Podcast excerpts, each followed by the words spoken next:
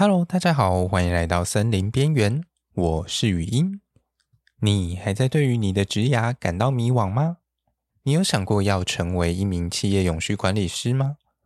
不用担心，这就让最专业的森林系 Podcaster 陪你一起思考和探索。今天就让我们一起来听听邱奕辰企业永续管理师对于他的工作经验分享吧。那么就让我们准备开始喽。那左边呢，就是我考的最主要三张证照，也是靠这三张的证照，让我慢慢的拿到门票，进到这个企业里面去做上班。大家可以参考。第一个就是企业永续管理师，他我这是在个在这个永续能源基金会里面这个张证照去考的。那这张证照其实非常的不容易，因为他因为他这张证照它里面很多证照大家都知道选择题嘛，它这个题目每题都是申论题。比如说，什么叫欧中有序的活动分类是什么东西？或者是呃，一家企业要做永续报告书，它的步骤是什么？它每个步骤它的细节是什么东西？这都是申论题啊，没有很水，这个是蛮难过的哦。那再就是有考第二个，就是 ISO 的一四零六 Dash One 主导集合源，这是什么东西？大家应该在网络上很看到很多这个东西，这就是在讲组织的温室气体盘查的这个。框架就是着重在组织的这个架构里面去了解它温室气体的排放有多少。好，那第二个 ISO 一四零六七六七就是指碳足迹产品碳足迹。假设我现在比如后面这颗麦克风，它是一个产品，它这颗麦克风它的碳排量是多少？就不是主整个企业的层级，它是这个产品为层级。那这个产品为层级的很重要，就是大家听到今年的十月，CBAM 欧盟就要收碳税了。这个碳税就是以产品。回收去收税这样子，所以如果这个麦克风它的要进欧盟里面的话，它的假设它碳排量规定你是只能排十，每一个产品只能排十公克。那如果我这个产品是要它的碳排，我算用六七算出来它是排十二克的话，我两克要缴税，要缴钱这样子哈。但欧盟大概是这样，不过今天不是讲那么深入的 C 变欧盟那些那些架构，就主要是说这些证照对应到现在未来趋势的连结是什么这样。那大家看左下角，就是说我们那时候还还算是需要戴口罩的时候，我们结业的时候去拍照这样。那有好多组员就非常重要吼，那时候都是也是去外面上课，其实就可以跳出以前林业的视野。以前林业界大概就是因为我们林业就是学术老师为主嘛，或一些林务局长官，哇，然后去上课之后，这全部都是这全部都是企哎、全部都是企业的伙伴，有在科技业的啦，有在验证界的啦，有在行销界的啦。然后也有在会会计背景的，这个都是很复杂，就是了解说不同的专业在为什么在这个趋势下，你为什么要要来做这件事情。坦白说，我去那边上上呃上课的时候啊，就有一个是森林系，真是异类啊。没那个这种课，大家都会先自我介绍啊，讲说自己的工作上面是干嘛，啊自己专业在这个趋势下可以做什么事情。所以那每个会计啦、科技业啦、是行销啦，或者是一些呃。一些污水管理的，在这个趋势下都非常明确。哦、我就有一个森林系，我就说，哦、我是森林系，我对这有兴趣，我来上这个课程，我还可以做什么结合？哇，直接爆红，大家都来想跟我加好友，想说了解这森林系在在未来可以到底可以干可以干嘛这样子。那最主要就是碳汇和碳权这件事情，还有生物多样性这样。那右边呢，就是一因为这个就是这位就是简又新大使，这个大家可能大概知道，他真的是前外交官这样子。这个 TAIC 呃永续能源基金会就是以他现在是目前的董事长，我们拿取证的时候就有争取跟他拍照这样子，对，他人也非常的善良。他那他们在取证的时候，其实有好几，诶那时候那一届大概有四五十位的管理师吧，那他都会蛮亲切跟每个人去做拍照，因为这种照片对我们来说都很重要，我们自我行销都非常重要这样子。所以呢，其实讲那么多，企业在面对这个永续趋势下，它不外乎就是面对。第一个法规问题，国际的规定，或者是台湾环保署对你的规定，甚至进口的规定的压力。第二个就是订单，你可能是上下会给你一些压力，比如说你是苹果的供应商，苹果要跟你说，哎，你的产品 你要帮我做减排，哇，要不你不走减排，你就不会有订单了，所以就有这个压力。所以企业来说，它面对法规和订单的需求，它就会这两个减碳压力和做 ESG 报告。那这个领域呢，就是它会被定义为非财务报告的揭露。以前我们在看一家企业买它股票，都要看它的，呃，它的股价啦，它的财报怎么样。可是现在企业慢慢走向这个非财务报告的揭露，就是通常就是做永续报告书，就是这个东西。所以左边呢，减碳面企业在面对减碳减碳压力的时候，首先就是做碳盘查啦。我要怎么减？我肯定要先量体重，去了解说这个我家的排碳的热点是什么东西哦。比如说可能是呃，如果是我们减肥的话，就是说啊，可能是脂肪太多了啦，呃，生活习惯不好啦，或者是淀粉吃太多，我们就要做一些改善。那企业也是的，它可能会用电上面，或是用油上面，甚至是员工的交通运输，它的热点是什么东西？那热点分析完之后，我们就要做一些二氧化碳的减碳，或者是温室气体的减排这样。那这些减碳就有很多方法，比如可以看到，我们可以做用造林来做，甚至说用 AI 软体的控制。那有些设备太老旧了，我们可以把它做一些更换。那再就是能源问题，我们要用再生能源，好像台湾就是缺电问题，其实一直都有。我们要怎么用风力发电啊、水力发电啊，或是一些其他的电呃再生能源的的电源来供应我们这用电的需求。那当然还有绿电凭证的，大家说我们的。大家都买不到绿电，都被台积电买走。其实正确的说法是，这些中小企业买不到便宜的绿电。哦，那其实也不是说台积电它把所有的绿电买走，其实真正大部分的绿电是被台电挡在那边，因为它是趸售回去给台电，所以它没有试出来做一些买卖这样子。那当然现在慢慢有未来，就是台电那边打算要把这些绿电慢慢用出来，因为大家都缺电，都需要这个电。那未来趋势大家可以慢慢关注。那最后一个就是碳权，这碳权啊，就是蛮有趣，它其实。有人说它是漂绿的什么东西，其实它它只是一个工具而已。它是说它可以来宣称说我这个是这个产品是零碳排的这样子，就像苹果，它二零三零年就是说它的手机是零碳排的。可是你制造一个手机，怎么可能不可能？怎么可能不排任何的这个温室气体或者二氧化碳？一定是要去种树，或者是说它把一些二氧化碳抓取的技术来号称说它是相相对抵消来说它是一个碳中和的一个手机。所以企业呢，它经过碳盘查、热点的分析、减碳，最后就可以达到碳中和。所以我是达到碳中和的一个产品，或是我碳中和的一个企业。那 ESG 呢？ESG 就分三个领域嘛：环境、社会和公司治理。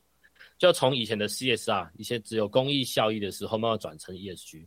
那这个 ESG 最大跟以前 CSR 最大的差别，就是利害关系人的需求和关注，就是从要针对这些利害关系人的需求，慢慢导出这些。需要面对一些这些重大的主题，有很多重大主题，像最近可能新闻比较明显，就是 Me Too 事件，这也算是蛮一个蛮重要的重大主题，在两系的一些平等在上面，企业里面怎么去做一些经营管理，也是业绩要做的事情。那这些重大主题慢慢用出来之后，就要呈现一个永续报告书去对外去做揭露。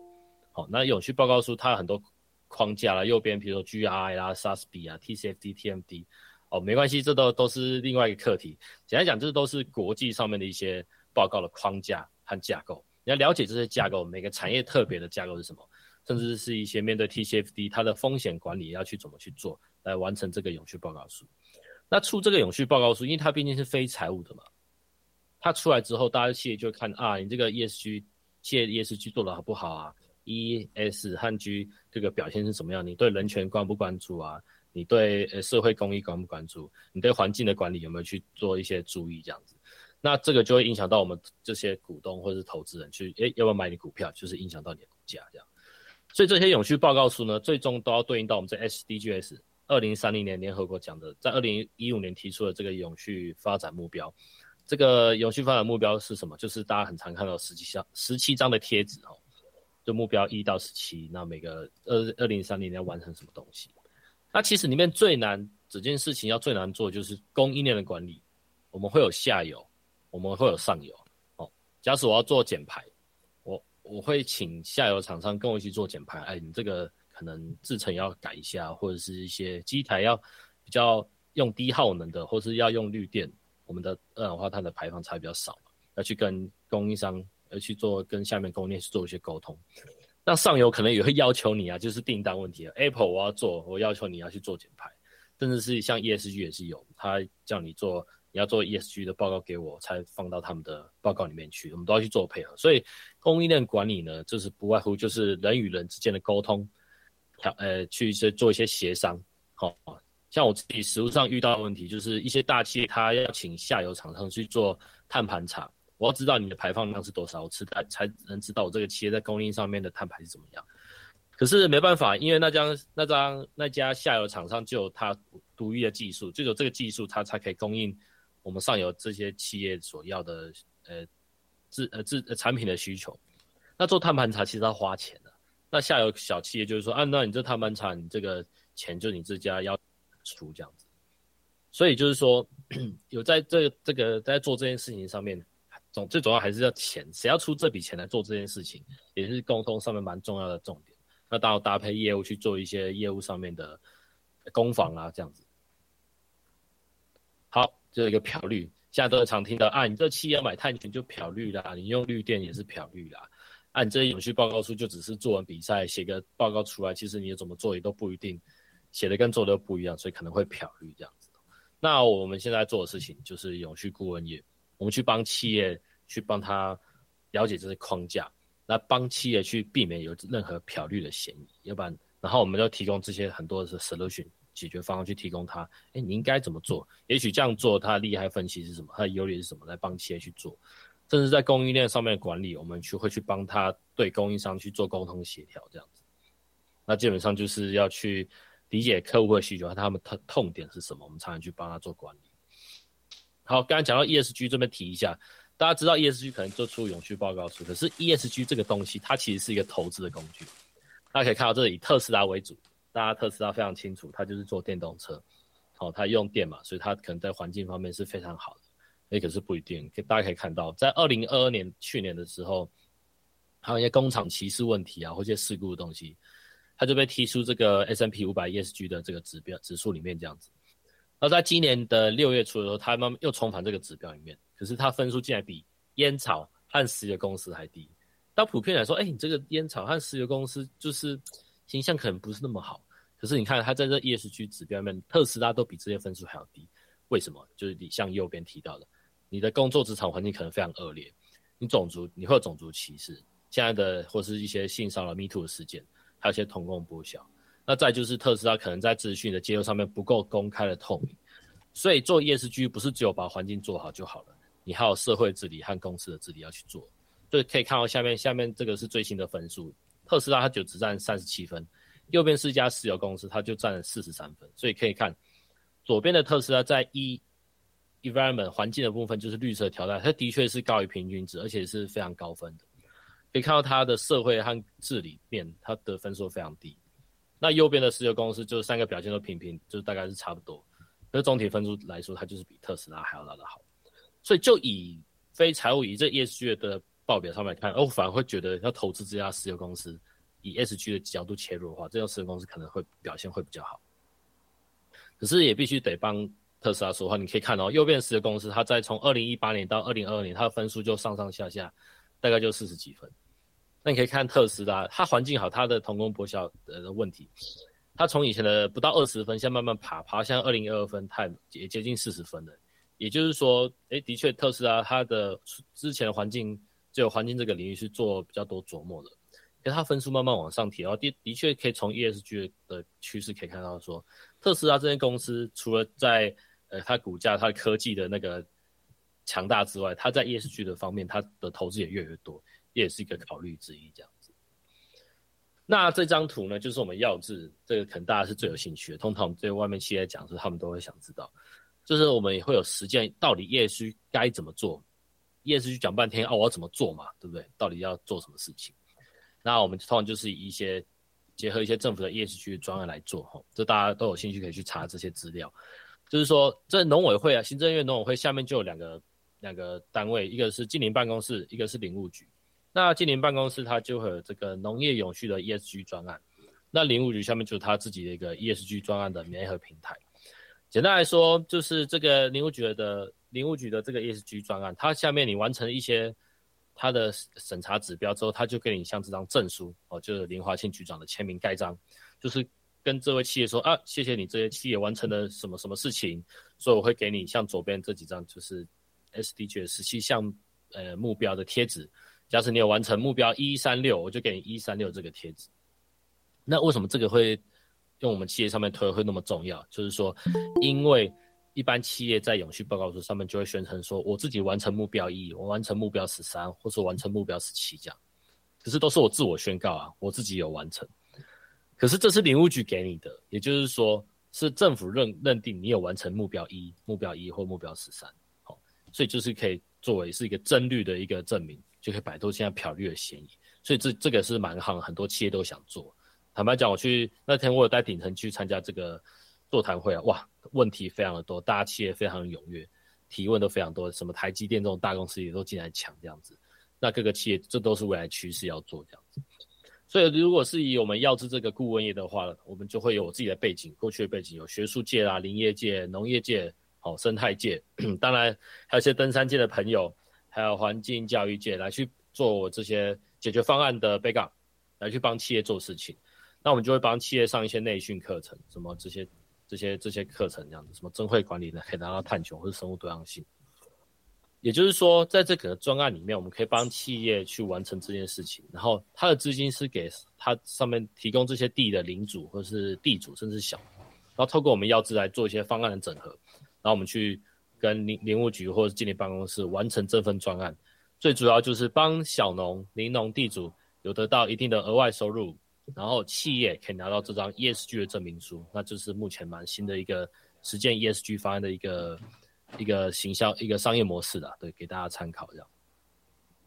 那接下来其实本业 ESG 或林务局之外，我还是有跨到制造业的减碳的补助案，这是经济部工业局的补助案哈，就是它在二零二三年以后的特别预算啊，简单讲就大概有一百亿。然后针对制造业不同的标的，比如说九人啊、十人以上，甚至是企业以大带小。那企业以大带小大概都有看到，就是中华汽车，它花一亿元带十家企业一起做，一起去做低碳化，就是讲做碳盘查这件事情。这个第一蛮好的，就是说，其实台湾大部分都是中小企业，我要做企业转型，就是最主要就是缺资金、缺钱，哦，没有资源这样。所以如果你有制造业，也是一家大家的企业，去带这十家一起做，哇，有个大哥可以跟带着我们做，分我们钱一起做，整个企业整个转型，或者对整个台湾的企业竞争力会蛮好的。那里面就有两个标的，一个就是智慧化和低碳化，你这些智慧化就导入一些物联网啦，AIoT 啊，或是云端的或是自然的东西，智慧生产制造这样子。那当然这个我不是完全懂啊，基本上就大概懂一半而已这样子。所以就是要结合很多的一些。一些企业，比如说那时候我们有些跟一些呃呃厂商，一些写软体的控制厂商，或者是一些他们这些能源管理的厂商去做合作，那我们管理师或者搭配业务，我们去帮他整合方案去行销给这些企业，来导入这些方案去帮他做智慧化这样，甚至一些影像影像的上面的判识。那低碳化呢，就是比较像是我们现在的这些，就是做一些碳盘查啊、碳足迹啊、能源管理，甚至说你这些的技术，如果是可以被比较低碳排的方案的话，都可以导入这样子。所以就是说，现在在制造业上面，简单来说，制造业是非常的重点。所以在制造业上面，经济部工业局有这个方案出来，那其实对我们这种顾问业的话，就是一种赚钱的机会。简单讲就是这样子，我们去通整方案，去卖给这些企业，未来要想要怎么做，然后我们带其他的企业一起打团体战去做事情，这样。那。面对这些制造业啊，其实各个各个各位线上各位可以想一下，如果你是一家企业，面对这个减碳的问题上面的话，你就会想，我这家企业，我在二零二四年要要想要解决什么事情或什么企业痛点，那搭配这个专案呢，或是这个补助案里面，我硬体就是有没有一些制程要更换，这就是我们自己提一些 solution 问企业这样子。因为坦白讲，我们在卖一些 solution 的时候，我就是说，啊，我们这个方案你可以拿政府的补助案，啊，可是企业看到说，啊，所以呢，我可以。怎么做好？所以这这一页就是我们是会自己提出来，请请企业各位去想，你你有什么制程想要做？硬体面哈，那如果是软体面的话，你需要做一些碳盘查吗？或是做一些碳管理哦，或者是你要完成一些 ESG 报告，甚至是你想要跟着国际的减碳趋势去走，去抢一些的国际订单的话，我们的国际的一些减碳趋势也会帮你做一些通整了解，放到里面来。好，这边休息一下，这就是你 Q&A 阶段。针对上面就是大概我转型过程和目前在做的事情，不晓得大家有没有什么问题？来来来，大家，哎，大家怎么看起来都很安静？那那那那，既然大家都不问的话，只好由我来拷问了。那个，呃，其实我自己其实，呃，问题还蛮多的啊，我就先随便挑几个问好了。你刚刚有提到那个以大带小的部分呢、啊，他们现在企业大部分都是比较接近那种私下媒合的部分吗？还是有一些则是会有一些公开平台去做这种呃互相媒合吗？哦，这个就是有关于它的规定，它里面的规定就是说，以大带小被带的那十家，其实就只能参与一件案子而已。哦，也就是说，你的队员不能重复了。哦，所以通常我们要去带的那小家企业，我们会跟那些大的企业说，你可能要去赶快找队友。嗯，哦，他是没办法重复参与的，所以可能那我们的确有遇到啊，就是我们原本要找的一家小的企业就已经被中华汽车带走了，他们已经完成专案了，你就没办法找他。因为简单来说，以大带小，其实这一家也要去带下面的四家或者带下面的十家的话，你要花很多时间去跟他沟通，我为什么要带你做，我为什么要给你钱。那你要配合我去申请这个计划、这个补助案，那两千万或者三千万。那小企业想说，哎，为什么我不自己做就好？我要配合你去帮你申请钱，这都要去做沟通，很多的沟通要去抢队友的概念啊。所以就是说，我们那时候在实务上去做的话，这个没有公开，我们也不知道他有没有去做。可是是进到他经济部工业局在审查的时候，他们去查。所以在实务上，就是要去请这些企业去找的时候，尽量是找那种认为你是大哥型的。假设我资本额是十亿。哦，假设我现在资本是十亿，那你下面这些小企业的资本可能就十万，哇！你看我是大哥啊，对吧？我十亿你十万，你肯定跟着我做，这种小弟最好找这样。那如果我是十亿，可是我下面资本有个五亿，你要跟我差不多大，那他五亿自己做就好，干嘛不就不用跟着我做这样？确实，对，所以有些实物经验可以跳掉。哦，所以你们在这中间扮演的角色就比较接近是去居中协调这这两边这样，然后还有做一些安排。建议企业他。选的，呃，选的队友是什么特性？比如说资本额小于多少钱，他的专业是什么？这样子。嗯、对，那大家用到之后，我们后面就去跟他沟通协调。哎、欸，你探盘查你要做什么事情？对，然后甚至是我们管理师就要进去他的企业去看，做一些简单的见解啊，你这可能要做什么事情，适不适合放到你这个方案里面去？这样。好，了解，感谢。然后这边有一位 Jamie 吗？啊、哦，我不知道我有没有念错，念错的话不好意思。那他有一个问题，哎，一个问题吗？啊，没关系，我直接念。但是他想要请问主讲人说，是否会建议花好几万去上课程来取得这样子的一个证照？那现在坊间的课程其实有蛮多，有的要花好几十万，要怎么去选择这样子的一个机构呢？嗯嗯嗯，好，这个经典问题，超级多人问的。像我现在线上大概有二十八位，我想要访问大家一个问题：已经有人去考证照的吗？或者已经拿到证照，可以帮我举手，我想要了解一下。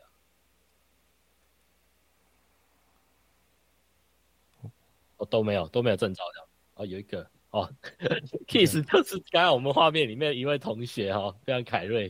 对，这这个就是 有这我之前的同同学这样。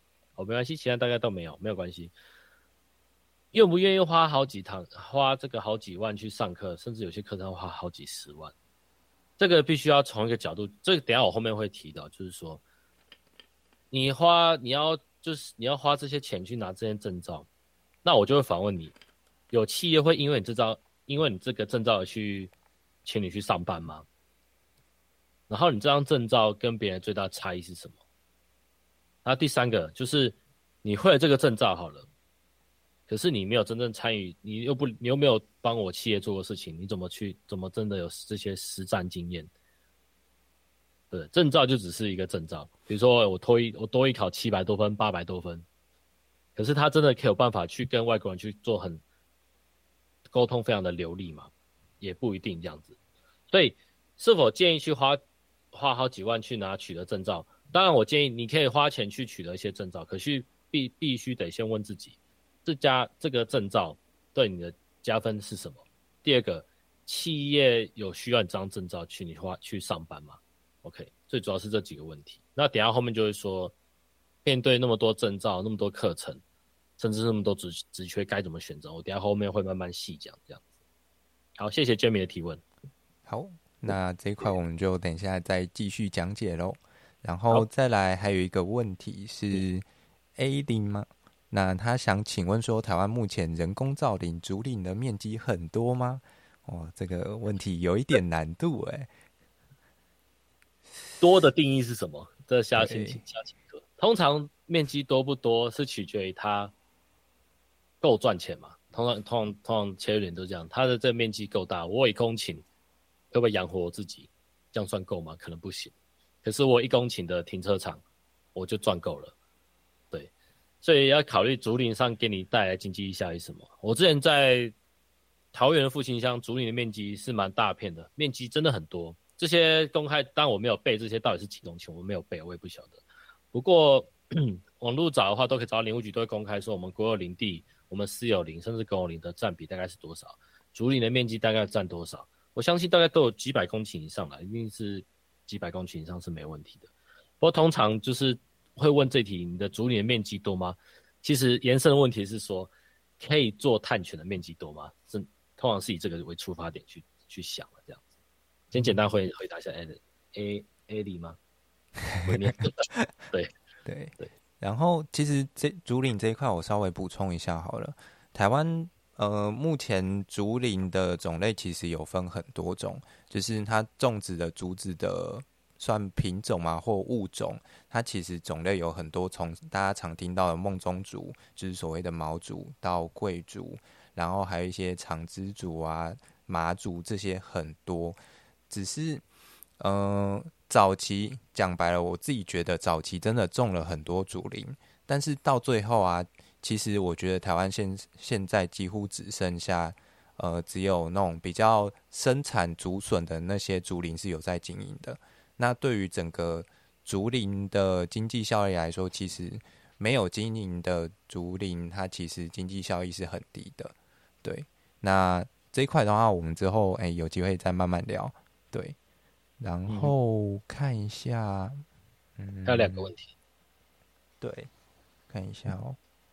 哦，这边感谢泽维帮我们补充了有关于森林面积的一些资料。然后 Jamie 他想要延续 Allen 的一个问题是：红树林是最佳的碳权作物，那请问竹林的吸碳好吗？有没有排名？好，诶、这个其实它延续，其实是他刚刚有提到，比起其他作物，经济价值是不是比较高？这样子，呃、先你应该有看到这个问题吧？就是说，的确，经济价值我可以先说，真的会比一般树种还来得高，因为你其他树种你可以到利用的时候，短的话是二十年，你才可以把这个木头砍下来去做利用。可是我刚才提到竹子呢，它四年到六年就可以做了。甚至是每年它就有竹笋可以去做采收，其实它的经济价值本来就会比森林还要来得高，这是很好的。这个是出发点，就是用周期来看的话，竹林是有这个有利的优势，而且它长得又快。那刚才延续说红树林是是不是最佳的碳权作物这样子？那竹林的竹林的吸碳好吗？OK，这先分分类一下哈。红树林呢，它是树没有错，那你知道碳汇的话，其实有分蓝碳、绿碳和黄碳。黄碳就是土壤，我们先不提。我们刚才讲的一般的树，甚至是竹林，它是属于绿碳。那红树林它是属于蓝碳，因为它的一些碳的储存其实是在那些土壤或者是它根系里面，是在海里面这样子。红树林是不是最佳的碳权作物？其实这个还是问号，因为必须得说，我们台湾现在尤其是新竹那边的红树林。它现在面临到经营管理问题，是因为它长太密，它需要被砍掉，甚至被疏伐。那被砍掉、被疏伐，它的好处是什么？它可以增加那边的那个生物多样性。以生物多样性为为出发的话，可是砍掉的话，它碳汇量其实不会上去。哦，所以以红树林的确，它的碳汇存量是森林的十倍以上，总量哦是大概森林的十倍以上，甚至二十倍以上，的确是一个很好碳权的一个出发点。就碳权必须得说，它是先有基线，基线以上增加的才是碳权。也就是说，假使你这片红树林有一百公斤，呃一百公吨，然后你经营了变成一百零一公吨，那个一公吨才是碳权，前面一百公吨都不是碳权，这是这样子哈。所以碳是不是最佳碳权，这个又关于你的经营还有你的起点，这个没有办法说谁是最佳。那竹林的碳吸存呢，它也蛮不错的。它没办法比红树林的存那么多碳，可是它吸收效率是一般的树种的六到十倍以上，这都是有研究报告出来的，所以才说竹林其实是一个蛮好可以投资的一个标的。它的碳吸存的效率比一般森林还要来得高六到十倍，然后每四年到六年就可以做一次疏伐，也就是说它，它一个周期的时间是一般森林的快大概四五倍这样。排名的话，排名的话，树种是不太可能。不过排名的话，以碳存量来说，碳储存的量来说，就是以海洋，然后陆地，然后森林，森林是最少的。可是吸收速率上面来说，哎、我们森林吸收速率是最快的。那所以森林里面吸收速率的排名，第一名肯定是竹林了，再就是阔叶树，再就是针叶树这样子。嗯，所以排名呢，有可能是碳吸收的排名，碳存量的排名。甚至是碳权投资的排名，有很多种拆解趋势的架构在里面，里面投入的成本也都不一样，好，所以没有一个绝对，只有适不适合这样子。好，以上回答。那我在这里再补充一个小知识好了，因为红树林的部分啊，其实大家如果说常去海边，然后会发现啊，台湾的红树林其实普遍的一个高度其实都是偏低的。以台湾来说的话，可以长到。五米到十米，我觉得这个红树林在台湾就已经算很高了。可是啊，假如说你今天到的是一些中东南亚或者是呃热带或一些比较低纬度的国家的话，他们的红树林是可以长到四十公尺的。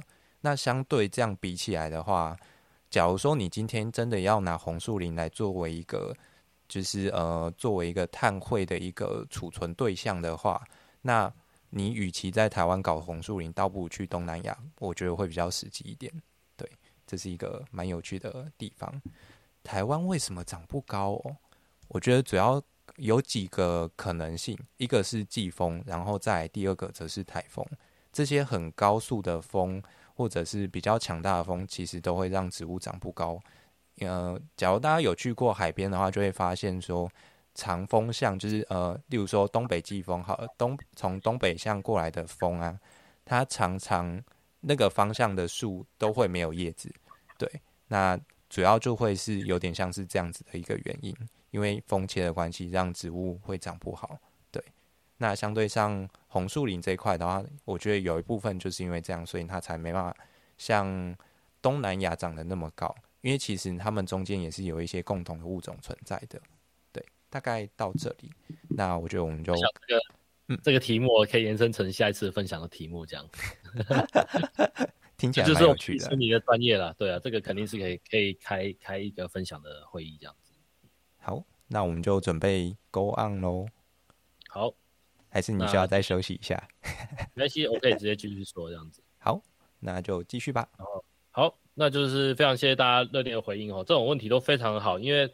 其实这是我们第一次办这种线上的分享会，那有什么问题都可以尽量提出来这样子。那其实不外乎啦，我们做这种东西就是没有是收没有收费，都是出自于热情这样子。如果大家有任何回馈，对我们就是非常好的鼓励。那我们问的问题其实对我们都非常好，因为可能都是我们的盲点这样。那就是这种问题对我们来对我来说就是很好的的发挥的空间，就是哎，你有问题，那我就从这个问题做做一些扩张，以后就去分享给大家这样子。那其实也是我自己增加知识的一个机会了。这年头，每个人都可以追梦，而北漂的路上，若是少了干爹干妈，总会令人有点头痛。但我知道，身为干爹干妈，钱若是撒歪了，会觉得更是心痛。尤其在自然和永续的潮流之下，更是没有人能懂。不如这样，就让我们互相成就彼此不敢说出来的那一场梦，更让我们共同成长，成为推动世界的一缕微风，让自然和永续不会只是成为一种口号，而是一场改变世界的行动。